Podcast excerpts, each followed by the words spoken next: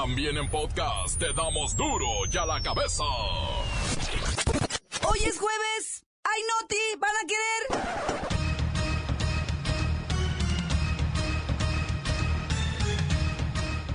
Hoy en duro y a la cabeza. Sin censura. Se agrava la crisis en el Politécnico. Las vocacionales siguen en paro y presionan a la SEP para que se cumplan sus justos reclamos. Politécnico es un organismo desconcentrado y nos preocupa porque este debe de seguir conservando esa figura. Hay siete y medio millones de incapacitados en nuestro país que por fin serán volteados a ver por el gobierno federal. Incognitus, la voz de la verdad hablará de la fuga de cerebros en nuestro país. Lola Meraz nos tiene las buenas y las malas del peligro al que se puede enfrentar el mundo. El reportero del barrio asegura que ya están identificadas las personas descuartizadas en la Ciudad de México.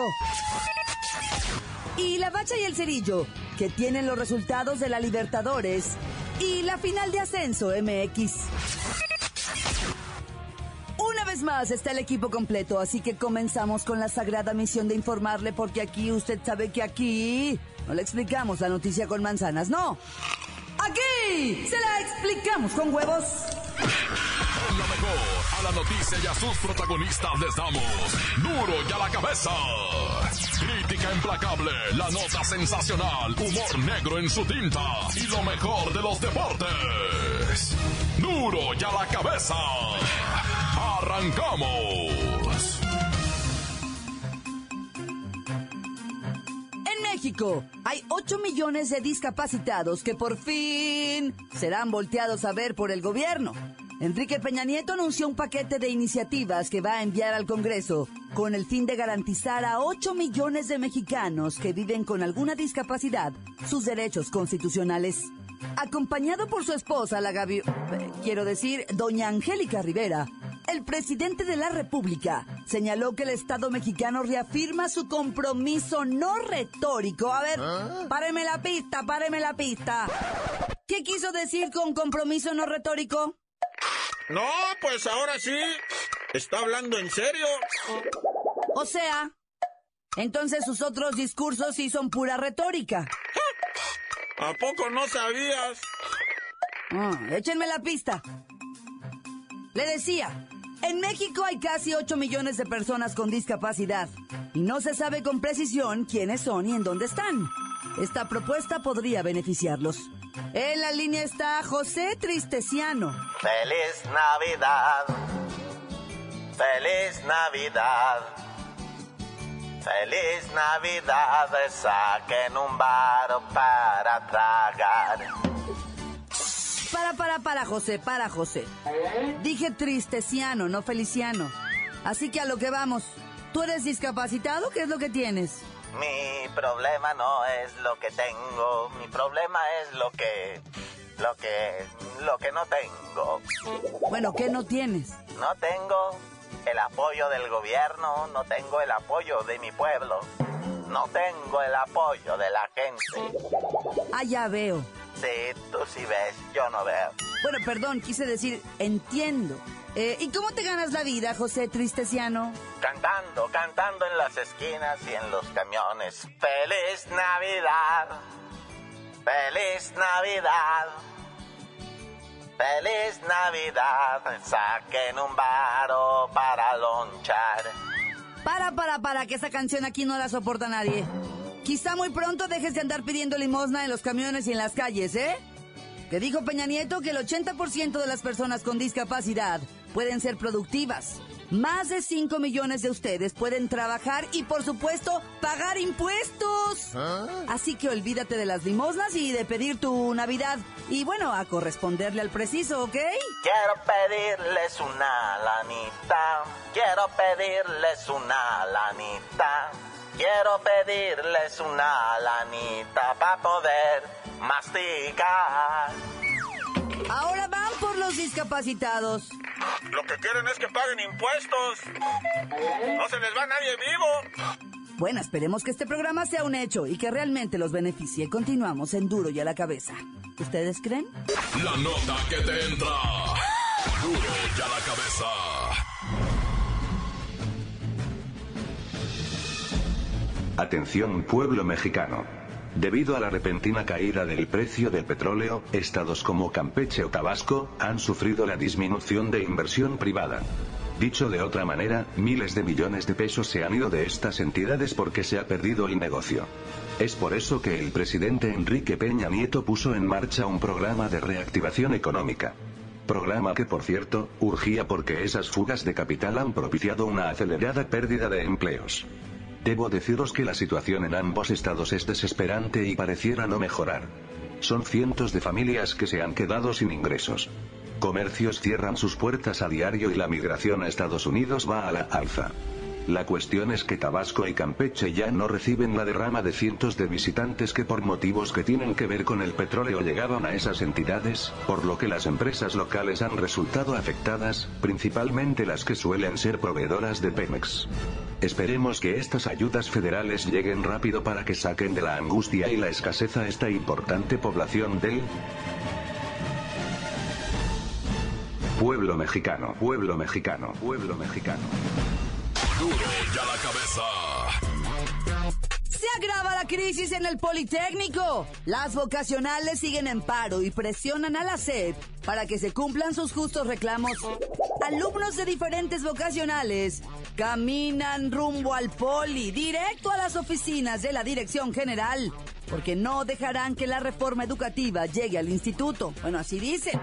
Advirtieron y reiteraron su rechazo a que el Instituto Politécnico Nacional esté adscrito a una subsecretaría de la SEP. Alegan que se corre el riesgo de que el presupuesto y la calidad de la educación que ahí se imparte decaiga si los ligan directamente a la SEP.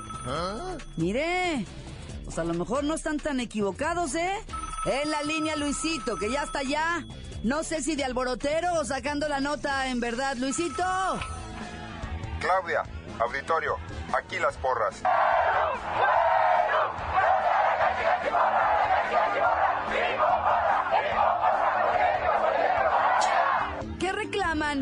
Aquí está el audio.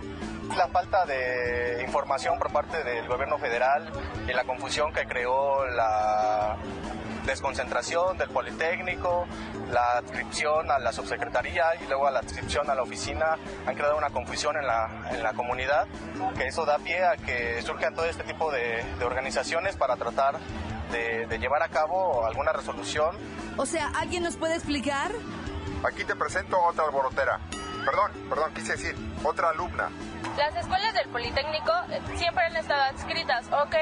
Si siempre han estado adscritas, ¿por qué sacan ese comunicado? ¿Por qué de repente sacan un comunicado de que ya estaba adscrita y por qué de repente hacen la aclaración? Eso es lo que el director no ha tenido la, la dicha de agarrar y decir, no saben qué pasa esto, esto y esto. Claudia, este es mi reporte. Las vocacionales demandan que las autoridades garanticen que la adscripción del instituto a la oficina del secretario de Educación Pública no tenga consecuencias para el poli y sobre todo se garantice una serie de exigencias internas de cada unidad. Órale, muchachos, echen la porra que estamos al aire.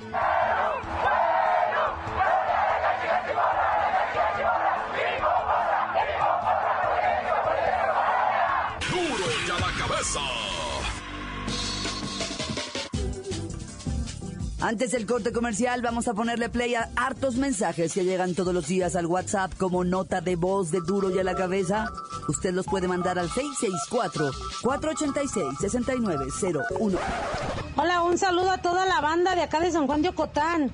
Ah, un, un saludo, es el, el report, un saludo pues acá para para toda la banda de Zacualco, para los huevos que nomás están ahí, que, dis- que están chambeando, pero pues yo los miro a todos ahí echados. Y también un saludo para Juan, que es un carnalito que ahí anda, para el Isidro y el Shavira, y para... no más. ¡Corta! Un saludo para la maestra Gris, para la escuela Nada Duermo de parte de Juan. Para los profes de, de centro de la tarde, para saludos, un saludo para, para el profe del centro, para la cantería, para muchos maestros de, la, de Mezcala. Saludos para el profe, para, para mi tío Beto, de parte de su sobrino Juan. Les quiero mucho, adiós. Hola, hola, buenas tardes. Saludos para Duro de la Cabeza, en especial para mi novia Claudia Franco. Mamacita, te quiero. Quiero mandar un saludo para todos los que escuchan la radio, para el Peleri, el Chacal, el Pelón, a Belén, todos los de la 016, arriba San José del 15, eh, para los del taller de mecánico de Electrodiesel de Guadalajara y para todos los que escuchan la radio, informó el Pelón. Sí, qué onda, raza, aquí. Eh, me acaban de avisar aquí por el Boulevard Colosio. Anda un Jetta blanco con placas XCWT466, XCW466, lo acaban de ver. Anda levantando raza. Son cuatro vatos los que andan dentro del carro. Andan levantando eh, gente. Eh, al parecer eh, son altos, eh, así como piel trigueña unos ojos hermosos, ay, no, labios sensuales, unas nalgotas dicen que tienen. No sean así, si los ven avisen, porfis. Encuéntranos en Facebook, facebook.com, diagonal duro y a la cabeza oficial. Estás escuchando el podcast de duro y a la cabeza. Les recuerdo que están listos ya para ser escuchados ya todos los podcasts de Duro y a la Cabeza. Usted los puede buscar ya en iTunes o en las cuentas oficiales de Facebook o Twitter. Así que ándele, búsquelos, bájelos, escúchelos, pero sobre todo, infórmese. Duro y a la cabeza. Lola Meraz nos tiene las buenas y hay algunas muy malas en las internacionales, ¿eh? ¡Alice! ¡Ay, es bien mi chiquito! Y tenemos buena. Las cataratas del Niágara siguen siendo una de las maravillas naturales del mundo. Cada segundo caen 2.6 millones de litros de agua dulce. Esa es una cantidad tan impresionante como las masas de turistas que pasan todos los días por este espectáculo de la naturaleza. ¡Quiero ir! ¡Ay, la mala! Durante cinco mesecitos, casi 6 millones de turistas no podrán observar el show de las cataratas porque serán interrumpidas para realizar obras hidráulicas y estéticas. De las tres caídas, solo una quedará interrumpida, pero es a la que mayor acceso tiene la gentecita. Ay, si tenían planeado ir, mejor esperen un poquito y yo les aviso cuando ya estén disponibles. ¡Tenemos buena! Ya es casi un hecho que Donald Trump sea el candidato republicano y esto sería un gane seguro para mi Hillary Clinton que le daría una super paliza electoral en la elección de noviembre.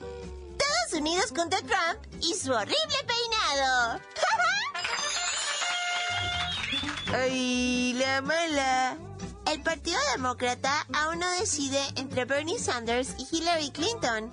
En caso de que ganara la candidatura el viejecito Bernie Sanders, le estarían regalando la presidencia a Donald Trump. ¡O sea! Esto sí que es un peligro para el mundo, en serio. ¡Ya me voy! Para duro y a la cabeza. Informa. Lela Meraz. ¿Les digo? El que quieran. Síguenos en Twitter, arroba duro y a la cabeza. Identifican las cabezas encontradas en la Ciudad de México. Es la nota roja del reportero del barrio.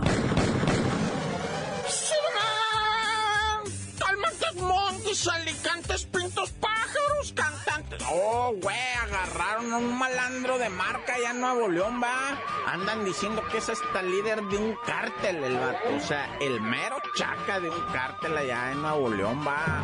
Lo agarraron y se movieron, bueno, las cosas. O sea, cuando tú dices, cuando la prensa va, dice, agarraron al malandro líder de la célula y no pasa nada, nadie dice nada. Bueno, pues puede que va.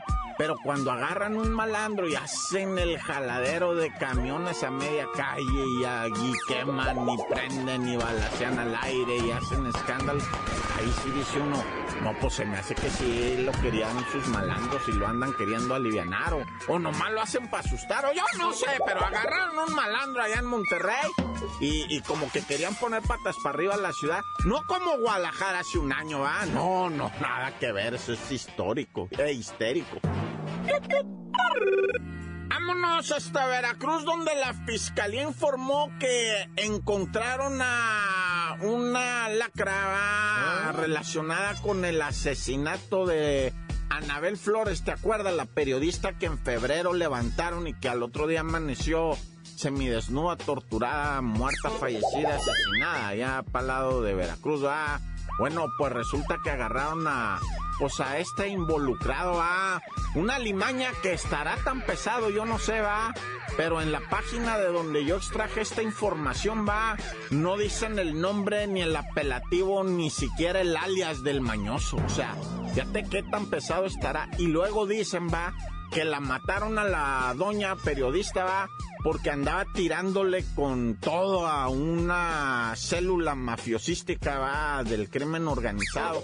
Y pues por haberle tirado a la célula mafiosística de delincuencia, pues se vengaron ellos, ¿va?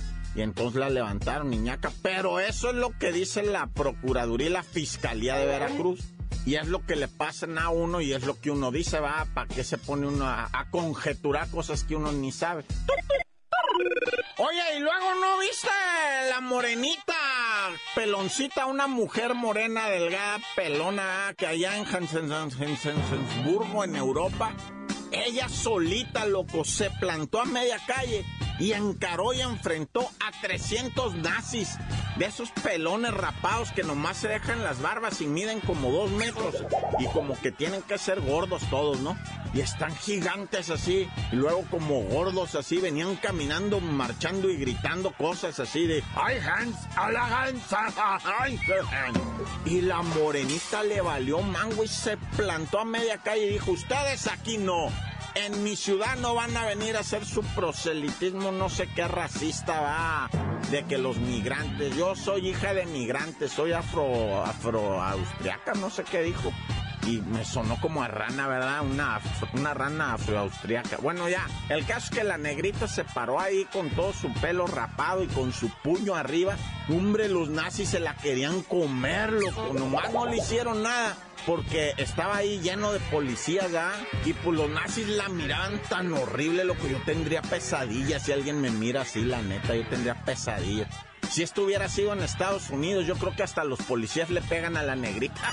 hubieran dicho, deja de estar de rijosa y órale, los neonazis y los policías todos le hubieran pegado. Bueno, ya, tan tan se acabó, corta. Esto es el podcast de Duro y a la cabeza. Llegó la hora de disfrutar los deportes con la bacha y el cerillo. ¡La bacha!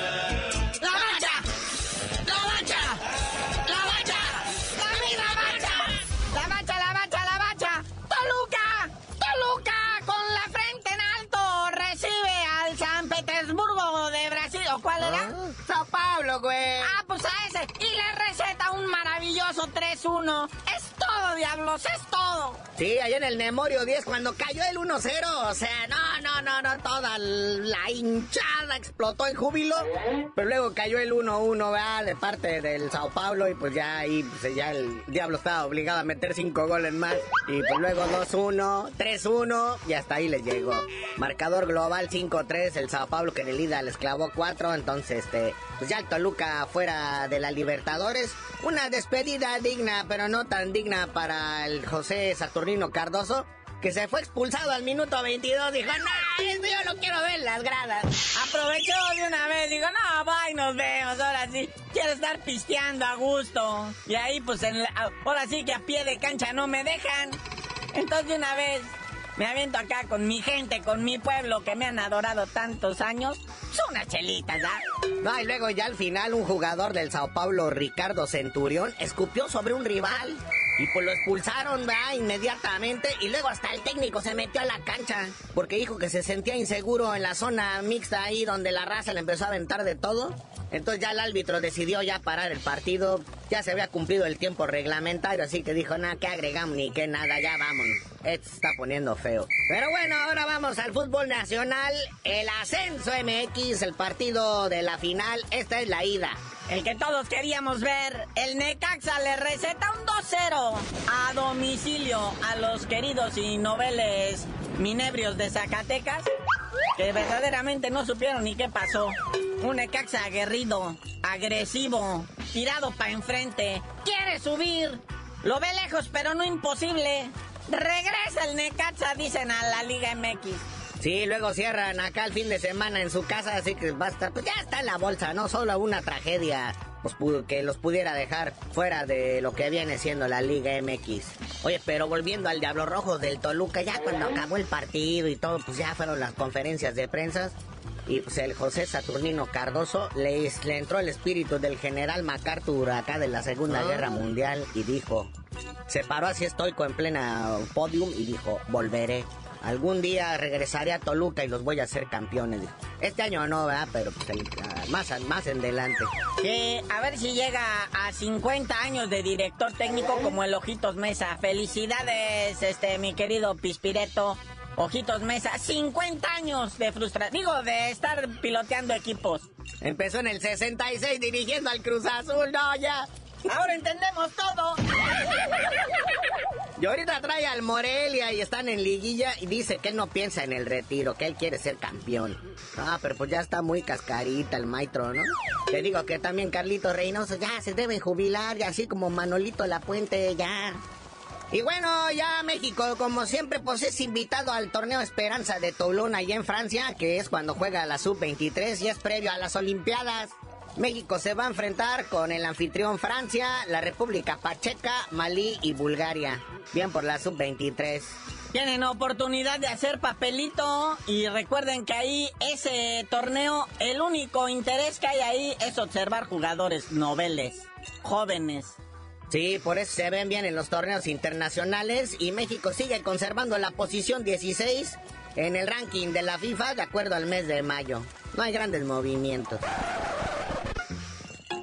Y bueno, carnalito, ya vámonos porque pues mañana inicia un fin de semana ajetreado porque es la última semana de la Liga MX y aparte pelea el Canelo. Y ya tú dinos por qué te dicen el cerillo.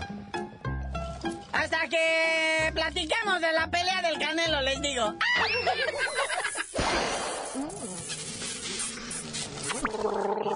¡La